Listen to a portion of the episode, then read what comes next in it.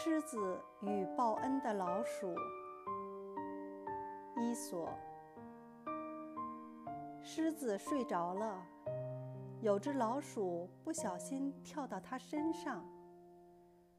狮子猛地站起来，把老鼠抓住，准备吃掉。老鼠请求狮子开恩，并说以后一定报答他。狮子轻蔑地笑了笑，把老鼠放走了。不久，狮子被猎人用绳子捆在一棵树上。老鼠听到狮子的哀嚎。趁猎人不注意，咬断绳索，放走了狮子。老鼠说：“当时你嘲笑我，不相信能得到我的报答。现在你明白了吧？老鼠也有自己的本事。”